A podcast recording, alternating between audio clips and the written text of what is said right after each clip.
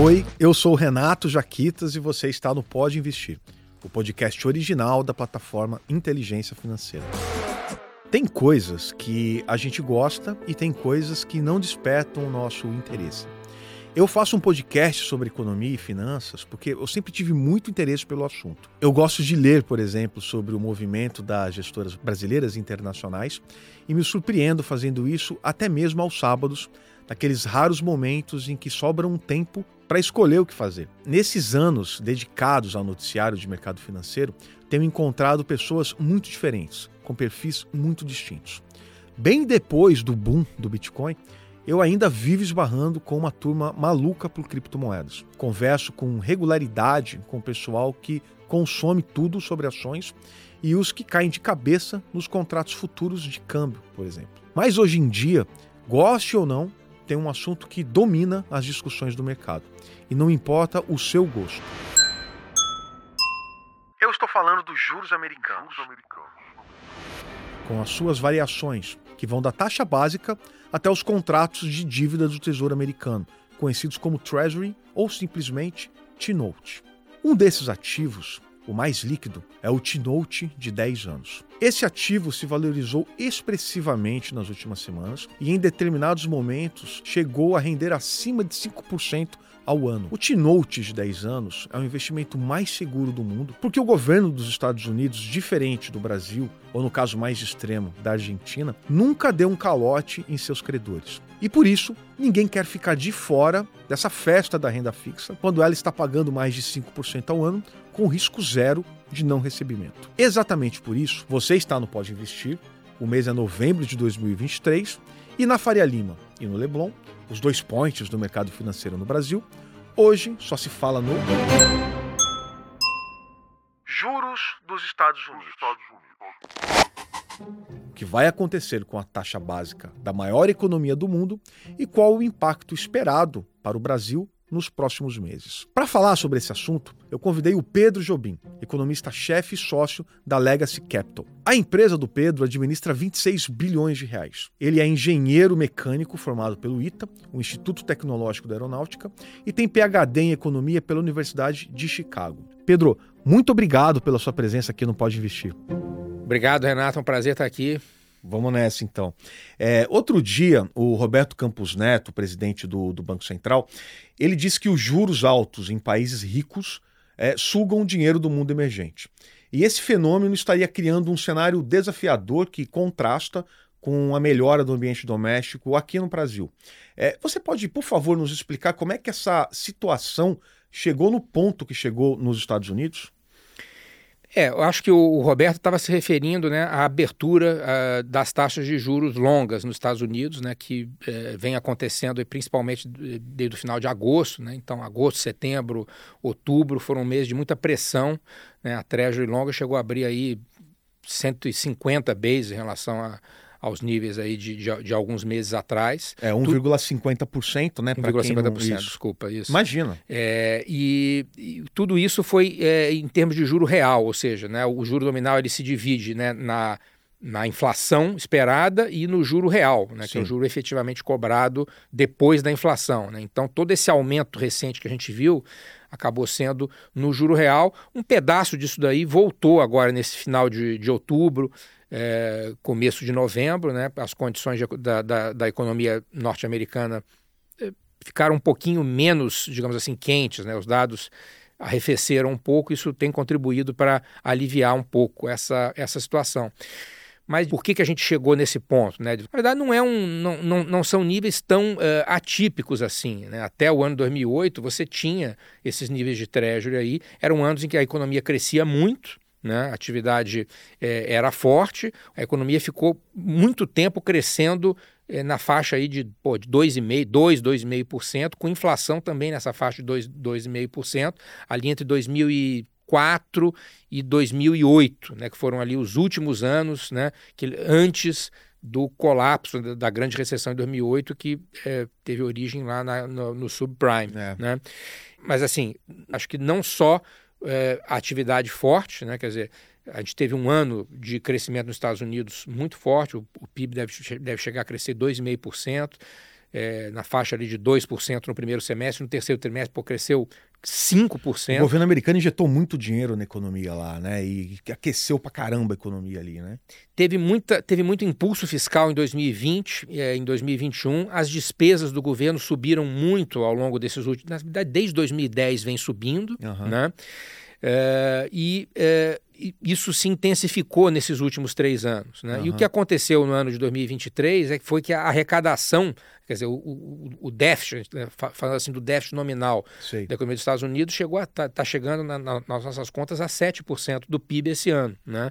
Um dos motivos é a arrecadação não foi tão forte esse ano por conta da perda de valor dos ativos em 2022. Então, assim, um pedaço grande da arrecadação vem do fato da, do S&P sempre subiu. O S&P, historicamente, ele sobe ali 10, 15% ao ano, quase uhum, todo ano ali. Uhum. Né? Não nesses últimos anos, mas é, é, tem sido assim. E as pessoas pagam ganho de capital, imposto de renda sobre esse ganho de capital. Entendi. Ano passado, como o S&P caiu, e os bonds também caíram, né? porque as pessoas também ganham tem o ganho de capital sobre o, o, fechamento das taxas de juros, então elas têm um portfólio que, em geral, tem um mix de bonds e, e equities, né? Uhum, e ações, e, né? E, e, e, ações, e aí em 2022 tudo caiu de preço, você recolheu menos imposto também em 2023 Entendi. em função disso daí.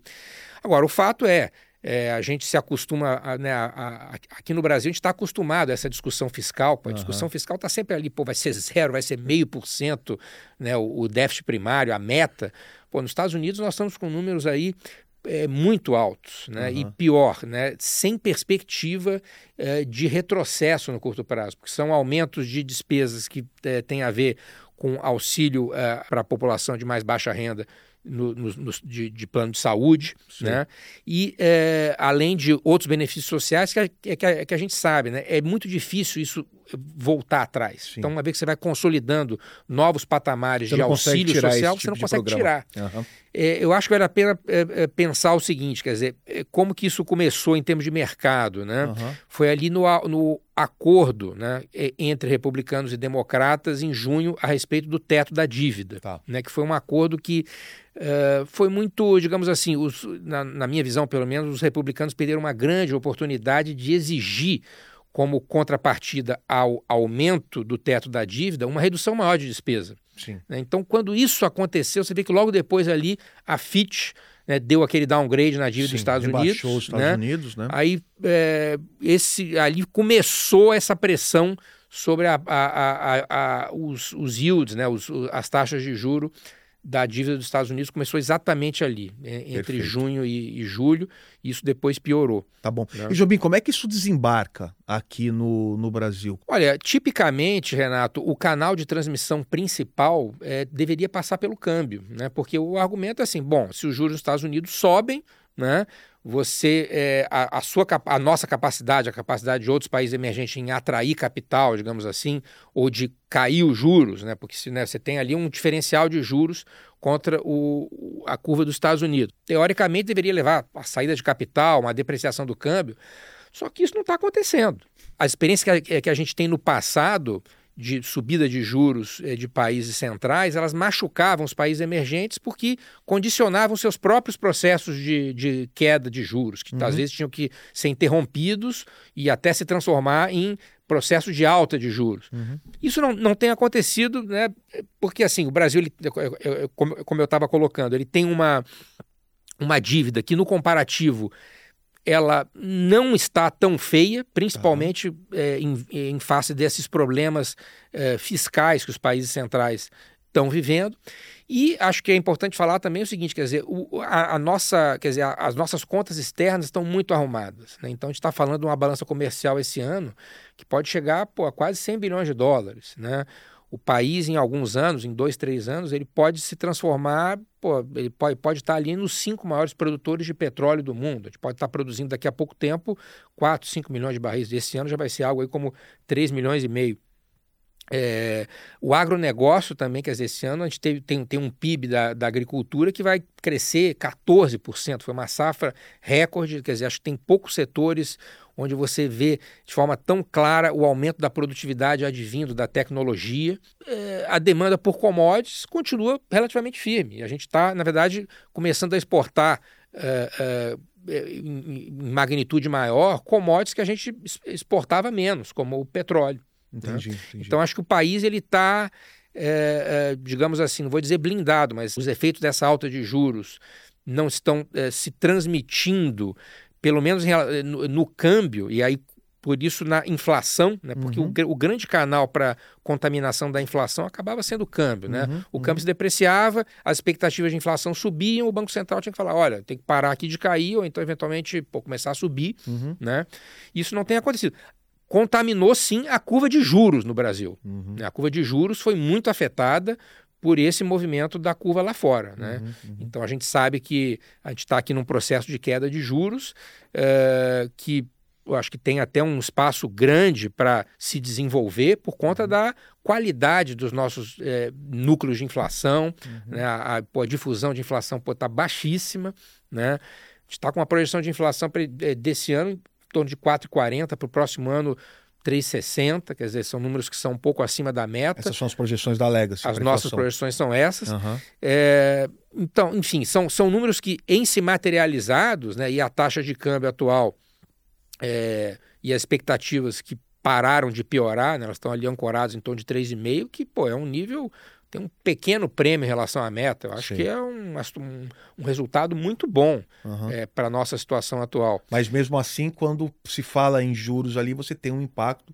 e uma contaminação aqui na nossa Teve trajetória uma contaminação. de de Teve uma contaminação. Teve uma contaminação, a curva chegou a apressar ali, talvez em abril, maio, acho que um pouco, um pouco depois, em junho, chegou a apressar uma Selic abaixo de 9, uhum, né, no, no, no, no, fim do ciclo, e nesses eventos recentes aí de outubro, né, a precificação tá. chegou a 11%, Isso. talvez até um pouco mais. Né? Então, então eu vou pedir, vou pedir para você segurar essa informação, que a gente certo. vai voltar nisso daqui a pouco.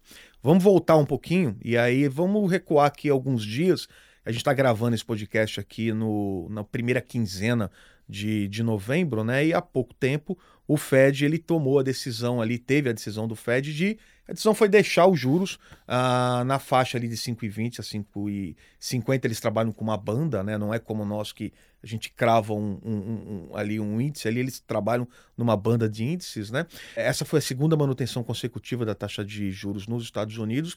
Eu li o comunicado e eu entendi que o Fed sinaliza que pode manter a taxa de juros é, inalterada ali para a próxima reunião ali que acontece em dezembro. Ao mesmo tempo afirma claramente que se mercado de trabalho e economia se estiverem aquecidas, isso pode justificar um novo aumento uh, dos juros por lá. Essa foi a leitura que você também fez do comunicado do Fed? É, Renato, sim. É, o Fed está numa estratégia já há algumas reuniões de é, acompanhar os, é, as consequências dessa alta de juro recente, né? quer dizer, teve um aperto grande de condições financeiras, via é, queda da bolsa, via é, a, aumento dos juros eh, longos, né? Ah.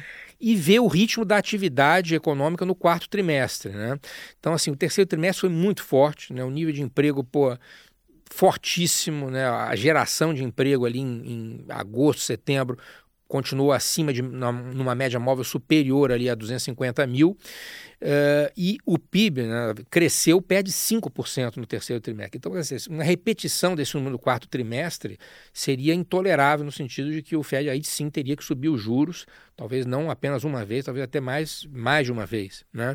Mas as indicações que a gente tem visto para esse começo de quarto trimestre sugerem, né, é, e, e, as projeções que a gente faz também para o restante dos números de novembro e dezembro, sugerem um PIB, um crescimento do PIB nesse, nesse quarto trimestre perto de 2%, que é o nível que o, o Powell, né, que é o chairman do Fed, sinalizou como, digamos assim, tolerável para ele seguir mantendo os juros estável em dezembro e acompanhar ainda os eh, futuros desenvolvimentos, não só de atividade econômica, como de inflação. Hum. O Fed, ele, assim, tem sido muito difícil eh, eh, fazer, digamos assim, essa programação dinâmica completa, né, de dizer quando é que a gente vai terminar o ciclo, dizer o que, que vai acontecer. Na verdade, assim, os analistas e os bancos centrais erraram muito ao pois longo é. do ano de 2023. Né? A gente mesmo, quer dizer, projetava PIB no, no, Brasil pô, perto de zero no começo do ano, pô, o PIB vai ser 3. É. Ali em, em março de 2023, com aqueles eventos é, financeiros, né, os bancos que acabaram bancos, uh, quebrando em, em, segundo em março. escalão ali, no né, segundo e terceiro escalão. Exatamente, todo mundo ficou é, em pânico porque achava que aquilo ia gerar um aperto de condições financeiras enormes, que ia gerar é, é crescimento do PIB zero na margem a partir do segundo trimestre. O Fed é, projetou em março um PIB para o ano de 2023 de 0,4%.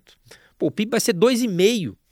Né? Então, assim, é muito erro, é muito erro. Então, assim, eles têm o benefício de avaliar as coisas a cada 45 dias e tomar a decisão. A gente né, tem uma dificuldade a mais que é tentar ver para onde a economia vai e, em função disso, tentar é, é, ver qual, qual vai ser a decisão aí dos bancos centrais. Então, né? logo depois então, da decisão do Fed, saíram lá os resultados de atividade de mercado de trabalho, né? Que chama de payroll lá nos Estados uhum. Unidos, né? E os dados, eles. É aquilo que você falou, né? Você teve um aumento ali ligeiro no desemprego, né? Para 3,9%, é, e teve uma, uma redução ali no ritmo de aumento de, de salário, né? De zero, que era 0,3 no mês anterior, setembro, e foi para 0,2 em outubro. Por si só, esses dados eles, eles parecem sugerir um desaquecimento da economia. Mas dado isso que você falou, a dificuldade de se pintar um cenário, de desenhar um cenário para Estados Unidos, você já conseguiria cravar esse, essa tendência de desaceleração na economia lá ou é prematuro ainda? Olha, o que a gente não, assim, que desacelerou o quarto trimestre, desacelerou em relação ao terceiro, tá, tá claro, tá dado, né? né? Eu acho que existe uma incerteza grande qual vai ser o ritmo ao longo de 2024. A gente não sabe se é, é se os Estados Unidos vai se encaminhar para uma recessão nesse primeiro semestre, né?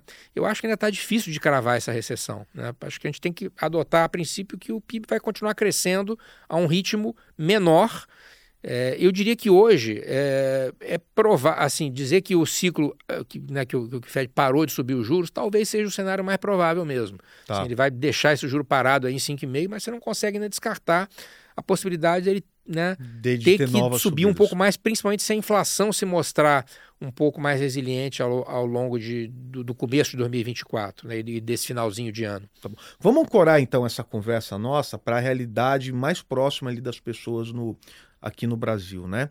É, isso que aconteceu no mês passado, essa desaceleração leve, pode ser então é, entendida como uma boa notícia para o Brasil. É pode, isso? Sim, pode ser entendido como uma boa notícia para o Brasil. É, isso acho que já se reflete na dinâmica recente, tanto do câmbio quanto da, das taxas de juros, né, que voltaram a ceder nesses últimos dias. Né? Entendi. Né? Porque né, aí a gente tem que ver o seguinte, quer dizer, a dinâmica local é, da inflação no Brasil ela é muito favorável. Então, realmente havia essa pressão advinda das treasuries.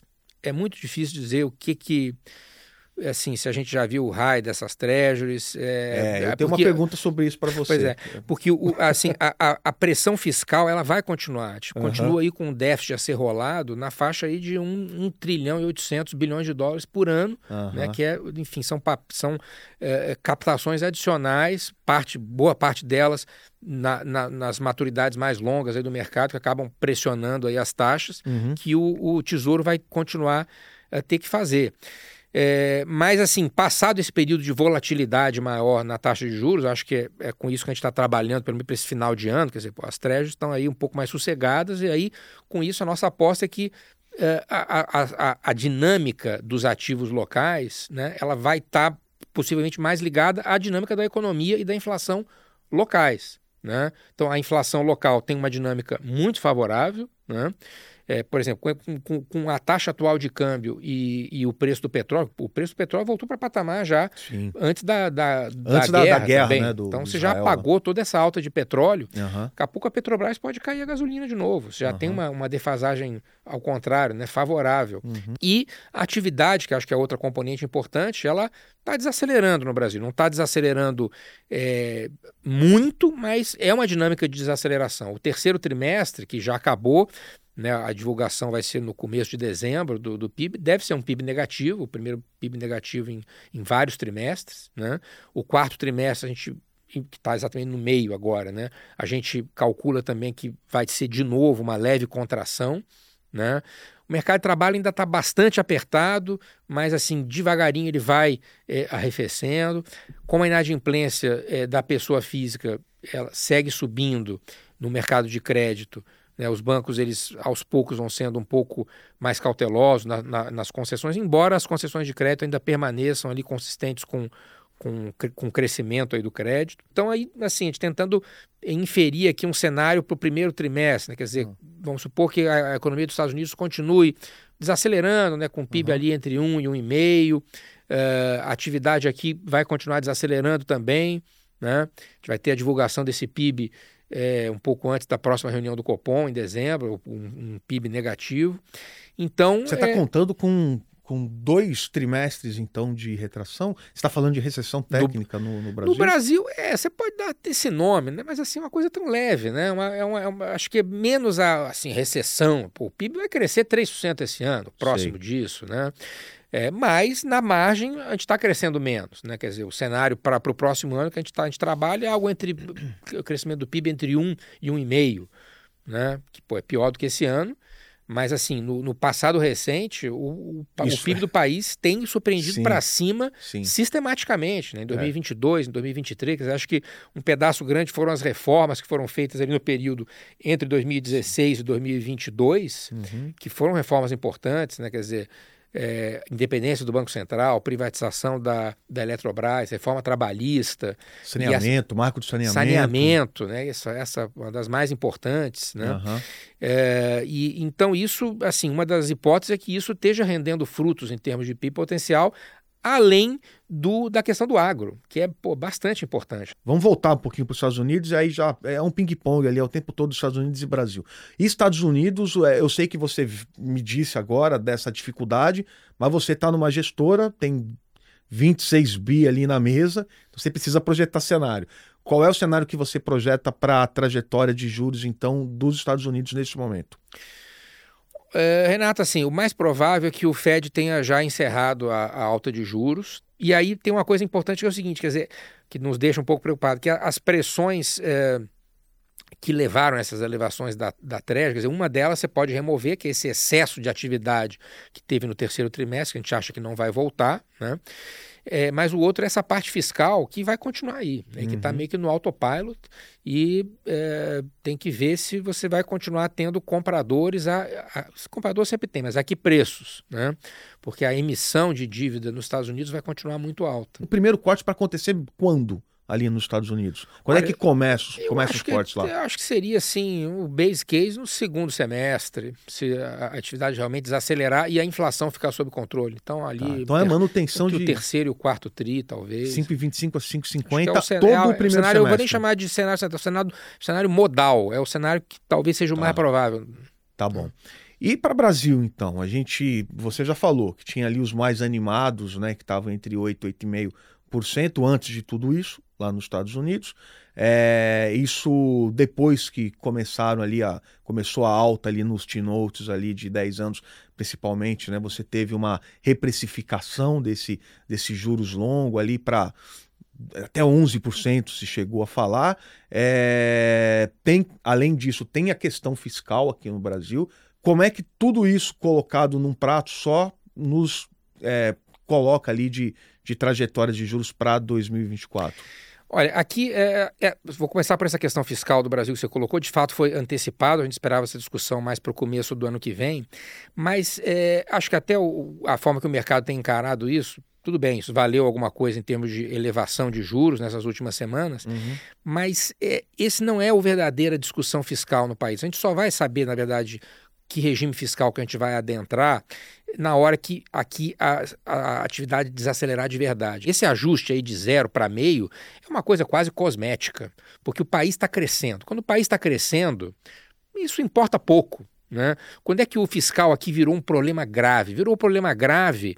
A, a gente tinha a dívida, a dívida bruta sobre o PIB ali na faixa de 55% até 2013, 2014. Quando a gente teve uma recessão brutal aqui, dois anos de queda de 3% de PIB, a nossa dívida migrou para esse patamar onde ela se encontra até hoje, que é esse patamar de 75%. Então a gente teve aí um aumento de 20 pontos em função de uma recessão que foi enorme. Né? Não estamos falando disso agora, espero que a gente não entre nesse cenário de recessão, não é, não é isso que a gente está vendo, para os próximos anos, mas é aí de fato que esse arcabouço vai ser testado. O que a gente vê para o Brasil é uma sucessão mais longa do que o mercado enxerga hoje de quedas de 50 pontos de juros. Né?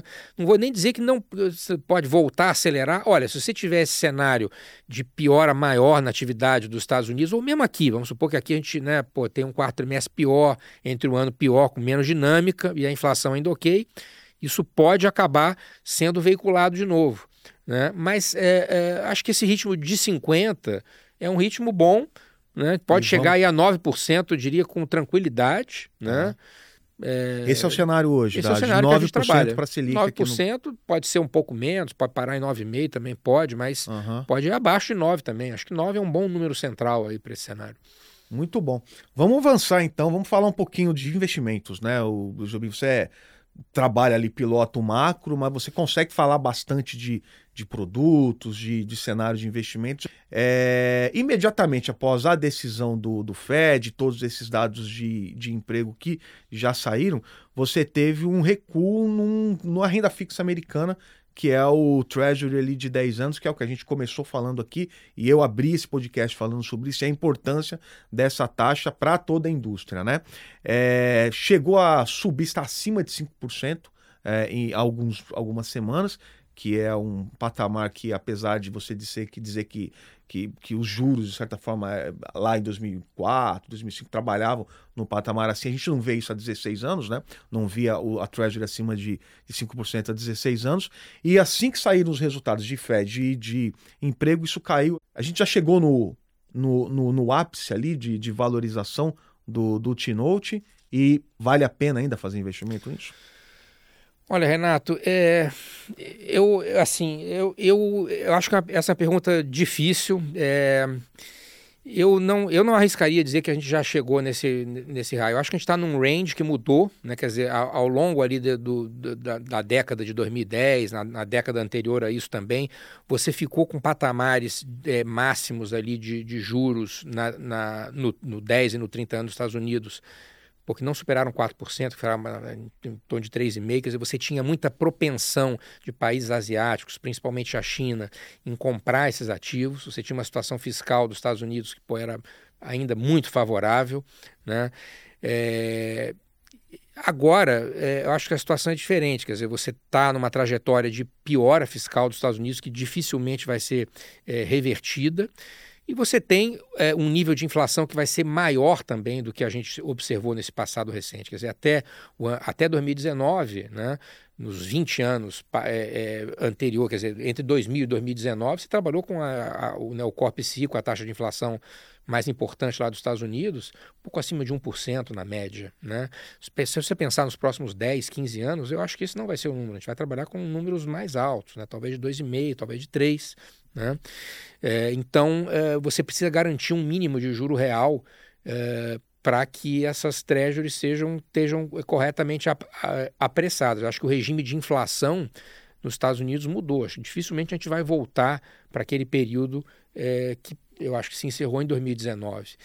Então, assim, é, pensando no investidor, quer dizer, apostar em renda fixa americana, acho que uma coisa é assim, poxa, é, pensar em alocar o caixa é, na parte curta dos Estados Unidos. Essa eu acho que é uma proposição excelente para quem né, trabalha ali com alocação de recursos. Você, pô, você tem é, CDBs de bancos excelentes que pagam 6% por um ano ou a própria Treasury curta te paga 5% por dois anos, a de seis meses, enfim, perto disso também. Então, essa é uma boa proposição para você alocar, digamos assim, o seu caixa como pessoa física, se você tiver acesso a isso.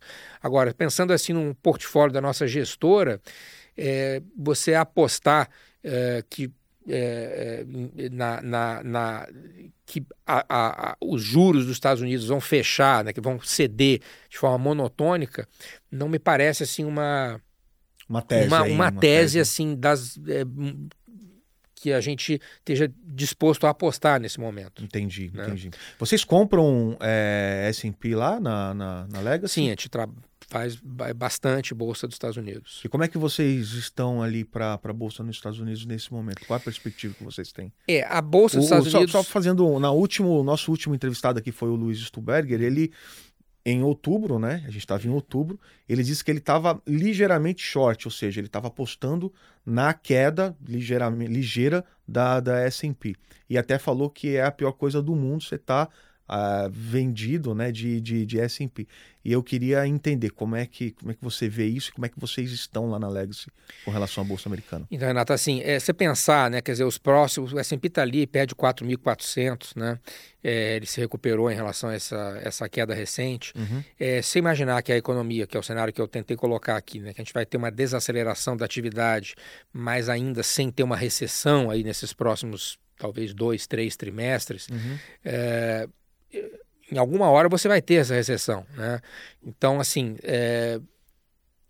acho que o próximo movimento grande do S&P é para baixo. O mais provável é que ele seja para baixo. Né? As empresas estão com o S&P assim, ele tem, na verdade, tem sete empresas ali que respondem por quase todo, uh, toda a valorização do S&P, que esse ano está em torno de 15%, uhum. e um conjunto de, da, das outras 493 empresas que estão ali meio de lado, até com uma, com uma leve queda. Uhum. É, é, na, quer dizer, quando você tiver realmente a virada do ciclo, eu acho que todas elas vão cair e você pode, você vai ver o S&P abaixo de 4 mil, talvez em 3.500. Agora, a gente explorou essa tese de buscar a recessão e buscar a recessão via venda do S&P durante muito tempo, tá, assim, começamos muito cedo isso, em 2022.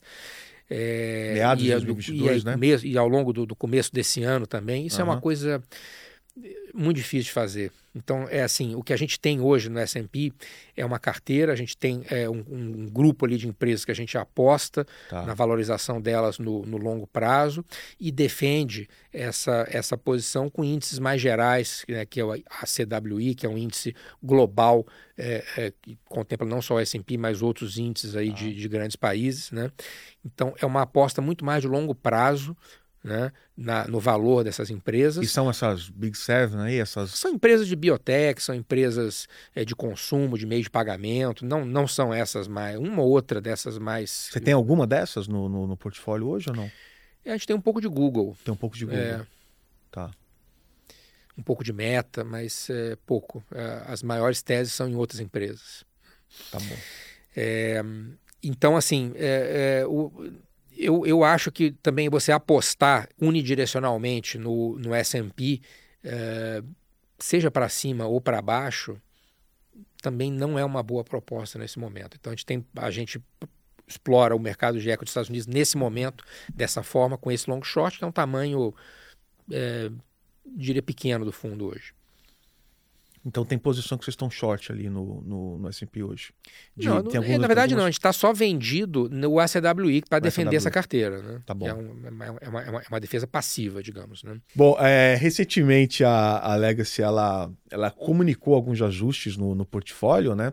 É justamente por perdas em, em outubro com posições de mercado de juros, principalmente. É, você pode explicar para a gente como é que, como é que foram esses é, o que aconteceu, né, quais foram as perdas, e depois dizer um pouquinho quais os ajustes que vocês fizeram no portfólio. É, sim, a gente na verdade entrou, na verdade a gente tem atravessado esses meses aí de setembro e outubro com as, as principais posições que a gente tem são posições em Brasil. Né? Por que em Brasil? É, eu acho que dificilmente, quer dizer, é, dificilmente, né? mas assim, na, na, na nossa visão, a proposta de valor de ativos brasileiros hoje, especialmente a curva de juros uhum. e também algumas ações na bolsa, uhum. ela ela é difícil de ser batida, um, de um ponto de vista de valuation, assim. Tá. Né?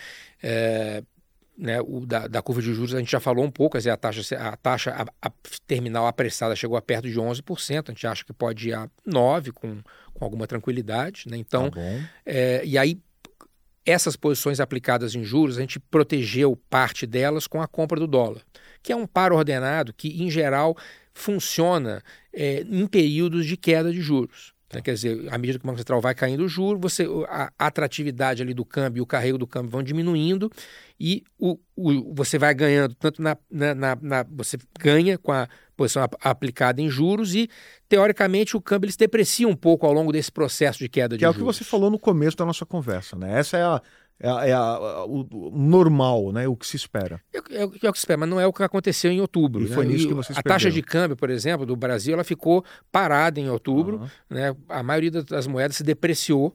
é, é, em, em, outubro. É, e isso tem acontecido, quer dizer, tudo meio que exposed. Né? Mas por que, que a gente acha que isso aconteceu? Porque o Banco Central ainda está com a taxa de juros é, alta uhum. e ele tem conduzido o processo de queda de juros de uma maneira cautelosa. Então acabou que essa defesa, é, essa postura, digamos, levou a, ao fletamento da curva. Quer dizer, fletamento, quer dizer, a parte curta ela abre mais do, do que a longa. Né? E também defende o câmbio. Então, um dos motivos pelos quais as defesas naturais dessas posições aplicadas em juros, que são o steepening, né? quer dizer, a aposta na, na, no aumento da inclinação da curva, e na depreciação do câmbio, elas não funcionaram. Então, que a gente pro procurou explicar um pouco na carta é que é, essa combinação acabou sendo responsável por boa parte das perdas do mês de outubro. E o que, né? que, que, qual é o, o que, vocês fizeram? Qual foi o ajuste que vocês fizeram então dentro disso? É, a gente fez, na verdade, a gente diminuiu as posições. Né? Quando, quando, a gente encontra uma adversidade e é, desse tamanho e uma perda desse tamanho, a gente reduz o tamanho das posições uhum. e se concentra naquilo que a gente acha que tem mais valor, que no caso continua sendo a curva de juros de Brasil e também a Bolsa Brasil. A gente atravessou esse período de setembro a outubro com uma posição comprada, é uma posição que é sempre long short, né? tem é, ações na Bolsa compradas, ações na Bolsa vendidas, mas é, a gente atravessou esse período com essas posições e até aumentamos agora um pouco do, então, então vocês dias. aumentaram o tamanho de Brasil no portfólio de vocês? Na verdade, a gente, a gente reduziu o tamanho agregado do portfólio e, de, e, deixamos, na medida do possível, a parte em Brasil. Ou seja, a proporção de Brasil ela subiu, porque o portfólio, como um todo, ele diminuiu de tamanho. A gente eliminou apostas é, em, de, de aplicadas de juros em outros países, que estavam com desempenho ainda pior do que o do Brasil. Então, por exemplo, a gente entrou no México, que não foi uma, uma boa aposta, a gente não tem mais nada disso. Vocês, né? vocês esperavam uma queda de juros no México, é isso? Eu acho que isso foi um. um...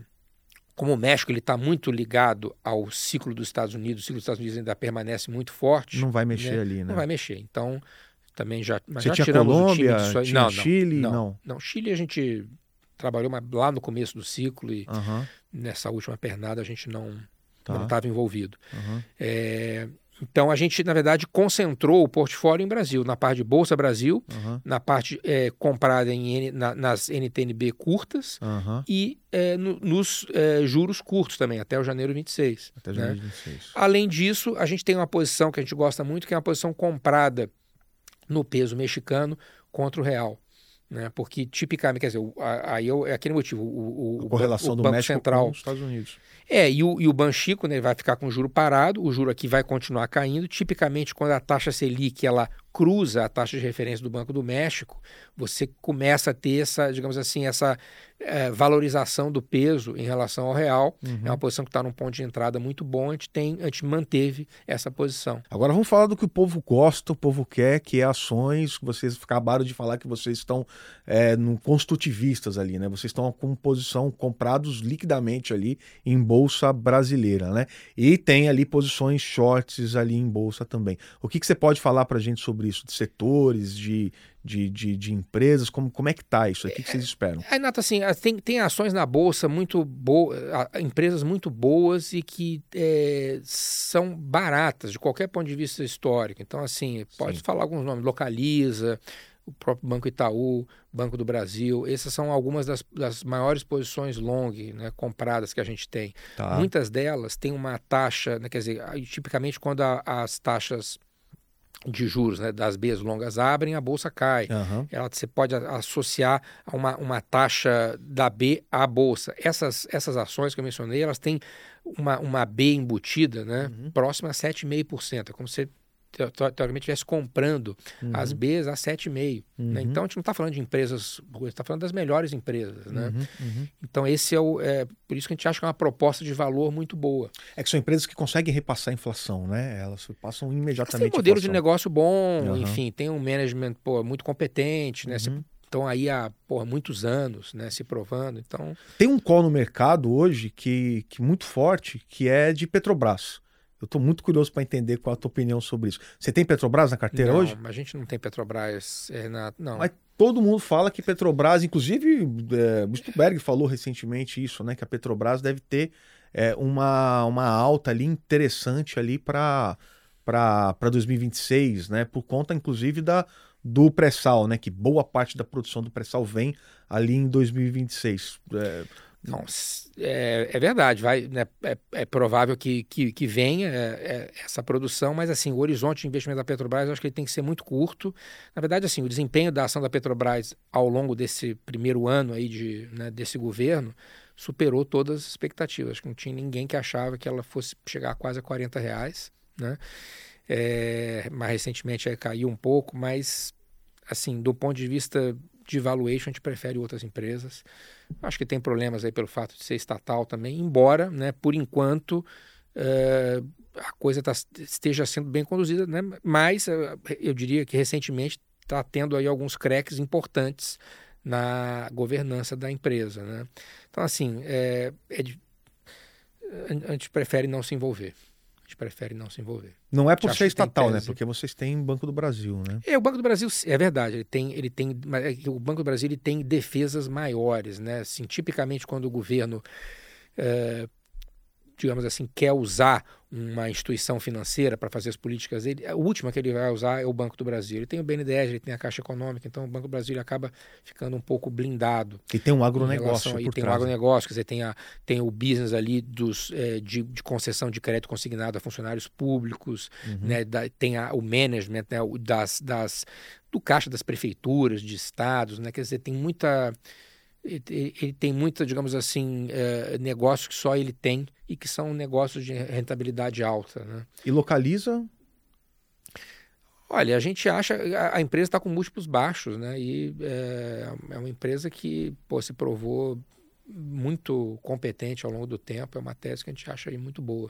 Jobim, se você pudesse escolher aí um investimento para segurar na tua carteira por dois anos, você tem esse investimento? O que você, qual seria esse investimento? Um investimento para segurar na carteira por dois anos? Olha, eu acho que essas teses que a gente que eu mencionei aqui, que é a curva de juros de Brasil, uh, e algumas das ações long aí que eu mencionei, acho que são estariam entre essas essas são as melhores candidatas. Tá né? Porque até assim, essas são, são teses de investimento que estão, acho que com uma proposta de valor muito boa, estão bem fundamentadas e tem um horizonte de maturação que não vai ser imediato. Né? A própria curva de juros do Brasil, a gente acha que pô, vai, vai entregar 50 pontos, 50 pontos de queda, mas isso vai levar aí 6, 7 meses né, até se materializar. Então, é até uma, uma assim, é uma posição que vai envolver paciência e carrego. Então, só para recuperação, você está falando de NTNB é, curta ali, né? Você está falando de, de... Do pré-curto, das NTNB pré... curtas e de algumas dessas ações long que eu, Localiza... Que Banco do Brasil, Banco do Itaú. Brasil e Itaú. Tá bom. Perfeito. Jobim, eu queria agradecer muito a tua presença aqui. Eu espero revê-lo em breve no Pode Investir, viu? Obrigado, Renato. Foi um prazer. É, espero também é, é, vir de novo aqui. Tá bom. Obrigado. Um abraço, até mais. Valeu, um abraço. Bom, deu para ver que o Pedro Jobim ele está bastante cauteloso com o momento, né? As suas posições de investimento são um bom indicativo disso. Ele está concentrado em Brasil, que por incrível que pareça é bem mais fácil hoje de se prever no momento aqui. E mesmo assim, as suas posições são de curto prazo, tanto de títulos atrelados ao IPCA+, as NTNBs, quanto os prefixados, também com vencimento em 2026. Em ações, o Pedro vê oportunidades no Brasil, porque as ações, como ele mesmo diz, estão baratas. E mesmo assim, tem algumas apostas em quedas em algumas outras ações. Ele me disse depois da gravação que uma dessas apostas de queda é com relação à Vale. Ele aposta na queda da Vale. No cenário internacional, ele faz a escolha com cuidado em uma ou outra ação como por exemplo Google, Meta. Essa operação de pinçar uma ou outra ação é chamada de stock picking pelo mercado financeiro. Agora, eu quero falar com uma pessoa que está lá nos Estados Unidos e conhece bem a realidade das empresas e da economia americana, para a gente entender um pouco mais esse cenário. Eu vou falar com o Thomas Monteiro, que é mestre em economia pela Hugger University é, de New Jersey, ele é líder de análise global da Investing.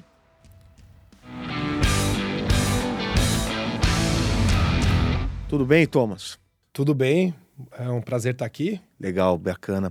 Ô Thomas, o Banco Central americano é diferente do, do, do Banco Central aqui do Brasil, ele trabalha com um mandato duplo, né? Então ele tem tanto a questão da, da inflação quanto o emprego também ali na, no guarda-chuva dele, né? Me ajuda a entender um pouco isso, porque nesse próximo ano, uh, os Estados Unidos ele vai enfrentar uma eleição, vai entrar em eleição presidencial uh, e um dos fatores ali, uma das coisas que o Banco Central tem tentado fazer é desaquecer um pouquinho uh, esse mercado, o, o, setor de emprego, né? Uh, como é que é isso? É, até que ponto, até onde o Banco Central consegue ir e tem liberdade para ir nesse mandato num ano, notadamente com a pauta política muito forte? Sim, é, essa, essa é uma pergunta muito relevante é, é, e bem interessante, na verdade, porque de fato o mandato do Fed fala em pleno emprego, né? Ele não, não dá um número específico para o desemprego, mas pleno emprego significa o quê? Quer dizer, é dúbio, né? No entanto. Ele tem de trabalhar no pleno emprego, é isso? Isso, ele esse, é, esse é o mandato. Ele diz pleno emprego. Uhum. Mas, mas é, é, obviamente é dúbio, né? Isso, isso obviamente tem uma margem, né? Que aí, uhum. uh, e como se avalia o pleno emprego? Ele não tem um número específico, mas ele diz: a gente vai avaliar é, é a força do mercado de contratações, do setor privado, são diversos, diversos fatores que podem dizer que está uh, em pleno emprego ou não. Tá? Isso posto.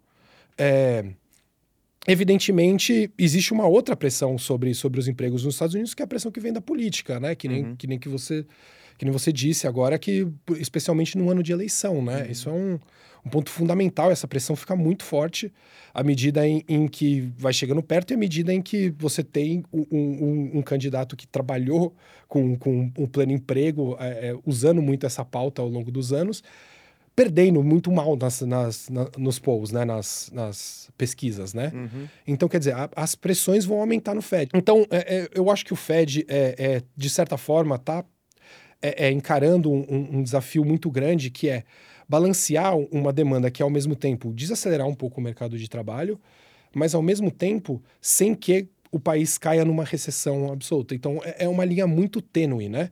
E a verdade é que o Fed, de certa forma, já esgotou grande parte das suas, é, das suas ferramentas que, ela, que ele possuía para isso, né? Quer dizer, porque a verdade é que a gente já chegou num patamar de juros que a economia americana, bom, depois de 10 anos de, de, de, juros praticamente zero, de juros muito fáceis, de condições financeiras muito fáceis também, por causa do, da, da, do, do, infla, da infla, do inflamento né, do, do balance sheet do Fed, tá. é, é, é a gente chega num patamar que é um pouco diferente, né? Que o Fed já chegou numa taxa de juros que uma subida, talvez assim, a gente já está no limite muito perto de que o Fed não vai conseguir muito mais do que subir ponto 25, no máximo ponto 50, sem realmente causar problemas muito graves para a economia. Por quê? Porque o Fed ainda espera que os lags da política econômica comecem a entrar de fato. Quer dizer, não é assim que você sobe a taxa de juros e os efeitos acontecem, acontecem no mês seguinte. Sim. Isso demora. Sim. Só que nesse meio tempo. Tem muita gente que está tomada de crédito barato lá de exato. trás, né? Então, assim, exato. esse movimento ele é muito lento. É um movimento é, lento, é. exato. Especialmente é, levando em consideração é, é, a, a, o posicionamento de títulos de 10 anos nos Estados Unidos, quer dizer. Exatamente. Então, é, é um ciclo, né, que, que, que se troca, né? E, uhum. e a gente está esperando que os lags entrem mais forte no começo do ano que vem, né? Tá bom. Então, o último dado de emprego que a gente teve acesso, que é do, do payroll do, do, do mês de outubro, ele diz que o desemprego ali cresceu, cresceu de 3,6% para 3,9%. Existe então um nível ali, um nível de equilíbrio, um nível máximo em que o desemprego conseguiria alcançar sem gerar um, um, um desequilíbrio maior na economia, uma parada geral na economia americana? É, é o, o nosso cálculo é que, de fato, assim, o Fed ainda tem mais ou menos 1% para 1%, 1 e pouco para jogar dentro desse desse, desse é, é de espaço para jogar dentro disso. Tá, até por, 5% mais até ou menos. Até mais ou menos 5%, eu diria, de fato. Porque o problema é que uma desaceleração muito forte do mercado de emprego, aí a gente está falando de uma economia é, é, muito baseada em consumo, né? A gente está uhum. falando de é, é discricionários, muito setor discricionários muito forte, então, ou seja, é, é, o poder de consumo e as, e as ansiedades do consumidor americano também, com o desemprego aumentando muito, é, certamente é, vão gerar um, um, efeito cascata, assim, muito forte, tá. e, que, e que vai refletir na outra ponta, né? Uhum. E, e obviamente, aí eu volto no, no, no ponto é, é, importante, que é o ponto da eleição. É, isso gera uma ansiedade também social muito grande, né? E, e, e uma pressão muito forte. E, então, ou seja, é, é, se essa pressão de fato acontecer, se a gente vê um, um, uma questão assim, um, um desemprego é, é, saindo em, com um efeito cascata muito forte, aumentando desenfreadamente, é, é, é certo e seguro dizer que o, o, governo americano antes da eleição vai colocar, vai, vai, vai ser obrigado a gerar estímulos, é, é, estímulos e, e, e, outras formas de reacelerar essa economia.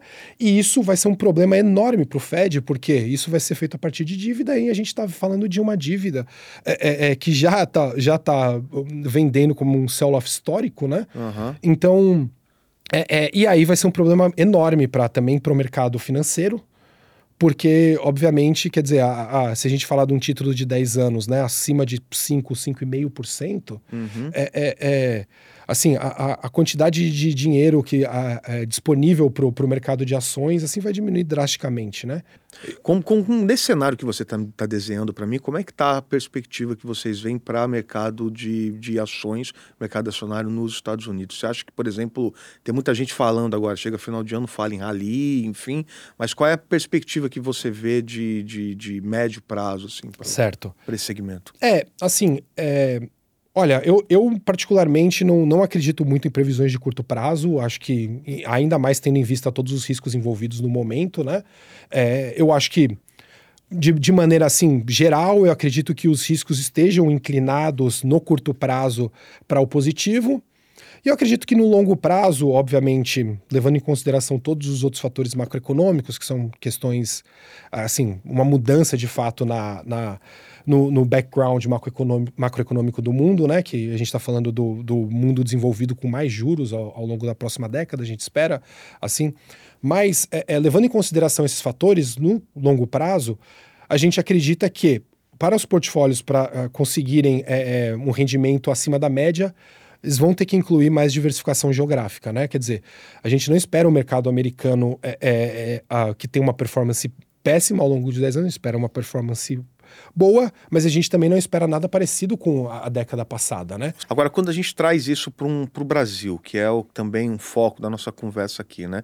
E você está em uma posição estratégica muito interessante, porque você está sediado no exterior, mas está olhando o mundo e esse mundo inclui o Brasil. Como é que você acha que isso tudo que você me disse impacta e desembarca aqui no Brasil? Sim. É, entre os mercados que a gente acredita que, que tem, assim, entre os mercados de risco que a gente acredita que tenham uma boa perspectiva para os próximos 10 anos, eu acredito que o Brasil está incluído, certamente. Uhum. É, é, isso é, é, devido a diversos fatores. É, entre eles, óbvio, os níveis né, de, de capitalização da Bolsa né, brasileira, uhum. em relação, inclusive, em relação ao PIB, em relação às vendas, em, em, em relação aos PLs. Você está falando que a Bolsa brasileira está barata. É a bolsa, exato, para colocar isso em, em, termos claros, sim, a Bolsa brasileira está historicamente barata em comparação a outras bolsas, né? É, é, isso sem dúvida, ainda mais se a gente levar em consideração o fator FX, eu acho que vai ser fundamental para a gente saber o próximo passo para a Bolsa brasileira, quer dizer, se a gente estiver falando num real muito valorizado, aí, aí é de se esperar que essa bolsa não cresça tanto. Agora, se a gente é, é, conseguir olhar o real em níveis em relação ao dólar parecidos com o que a gente viu ano passado, no começo, assim, mais ou menos, por volta de vai 5,30, 5,40. Aí a perspectiva é que a Bolsa Brasileira tenha um, um ano muito bom, um ano, um ano que vem. Uhum. É, é, isso, isso também com tem. a, a chegada desse investidor internacional. É com a chegada do investidor internacional e também tem uma outra questão que é muito importante, que a gente tem uma. É, na verdade, eu, eu acredito, assim, de maneira geral, que a gente está vendo um, um, novo ciclo econômico para o mundo. É, é, é assim, como, como um todo, né? Então a gente vai ver um pouco, a gente está vendo um, um, processo de desglobalização no mundo. A gente tá, a, a guerra na Rússia é um, é um, é um, é um fator claro para isso, a guerra na Ucrânia, né, que isola a Rússia, é, a, a nova política econômica da China, que, que torna ela menos uma economia de exportação, é, o nearshoring, tem diversos fatores que estão falando de um, um, um, um, cenário de desglobalizatório, digamos assim, né? E, e nesse cenário, eu, eu, acredito que a gente tem também uma reorganização das cadeias de supply chain, né? Principalmente nos ciclos de commodities, né? E eu, eu acho que nesses ciclos aí, o Brasil, ele entra com uma posição muito estratégica, né? Especialmente tendo em vista a questão da guerra da Ucrânia e o, assim, não o fechamento total, mas a diminuição muito grande do, do, do ciclo de, de, de produção alimentícia do, do, do Mar Negro, né? Quer dizer, é, é, o, o, Brasil ele, ele entra como a solução para o mundo, na verdade, né? Em alimentar o mundo nos, nos próximos 20 anos. É, você tem uma carteira de, de, de empresas que, que você guarda no bolso aí, que você gosta? Tenho. É. Tenho. Você tá com ela aí no bolso aí? Você consegue passar para gente quais são as. Consigo. É. Consigo Fala... sim, mas eu vou ter que olhar, porque minha carteira é grande. mas você conseguir dar para gente algumas dicas aí, eu acho que vale a pena, é legal. E essa tua carteira é de ações só americanas, é mundo? Como é que é isso? Sim, é, eu, eu acredito que assim, a, a maneira que eu gosto de olhar essa questão de, de realocação na carteira é, ao invés de eu, de eu. Eu não gosto de procurar as empresas que eu acredito que vão. É, é, é ser as melhores empresas em seis meses, em, em sete meses ou, ou, ou, enfim, em um ano, dois anos. Eu acredito que a gente tem que alocar, entender os riscos macroeconômicos e traduzir esses riscos em alocações dentro do nosso portfólio. Tendo isso em vista, eu tenho diminuído de fato minha alocação nos Estados Unidos, eu, eu continuo é, com empresas como Apple, é, Amazon, eu continuo com essas empresas e continuo com outras empresas que eu acredito nos Estados Unidos. Por exemplo, eu acredito que a 3M, é, a, a após todos esses problemas financeiros, todos esses problemas legais que, que encarou, chegou em níveis muito bons, tem um dividendo muito positivo. Então eu, eu entrei na 3M. É, é, Tower Corporation é uma empresa que eu acredito muito a longo prazo. Isso posto, eu também tenho mudado minhas alocações geográficas, né? É, é eu, tenho, eu tenho investido em Japão, que eu acredito que é um mercado que está num ponto muito bom. Eu, investi já fazem seis meses. Eu tenho investido em Índia, Índia, eu acredito, é, é um mercado que eu acredito que vai liderar o crescimento global nos próximos 10 anos. É, Brasil, Brasil, eu saí um pouco de, de é, renda fixa, já para ir para um pouco para um pouco mais de risco.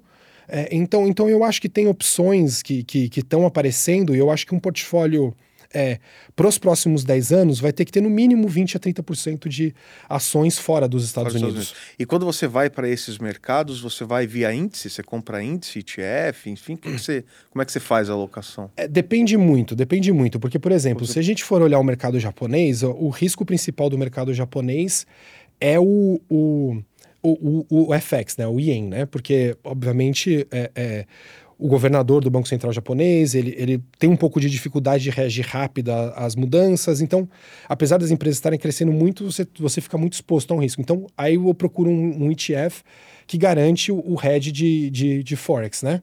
Então, é, assim, varia muito, né? Na Índia, eu acredito que é, é o ciclo fala muito para empresas de tecnologia rápida, por exemplo, métodos de pagamento, mais ou menos o que aconteceu no Brasil, né, a, a, nos últimos cinco anos. Quer dizer, a gente, a gente espera na Índia que. É pensando é, em mercado interno mesmo, né? Em crescimento em da cres, Índia. Em né? crescimento interno. A gente espera na Índia que mais de 600 milhões de pessoas entrem na classe média na próxima década. Quer dizer, isso é quase duas vezes o tamanho dos Estados Unidos. Isso. Entrando na classe média. A gente está falando de uma, de uma população que está cada vez mais educada, é, é, que fala inglês, que está no mundo. Quer dizer, é, é então aí a aposta vai ser muito mais dentro do mercado interno, do consumo, métodos de pagamento, sistema bancário, que são os avanços que estão acontecendo, né? Um fenômeno muito parecido com o da China, né? Fenômeno muito parecido com o da China, só que já num, num mundo mais, um pouco mais é, é, capitalizado, assim, digamos, né? Um pouco mais livre, né? Uhum, perfeito. Acho que tá bom, Tomás. Eu queria agradecer a tua participação aqui. Obrigado. É, espero revê-lo também Eu que agradeço. em breve, assim que se voltar para o Brasil. Sim. Por favor, nos avise. Tá bom, voltarei, voltarei. Quem sabe ano que vem, esperemos. Então tá bom, um abraço, até mais. Tá bom, muito obrigado. Esse é o Pode Investir, podcast original da Inteligência Financeira.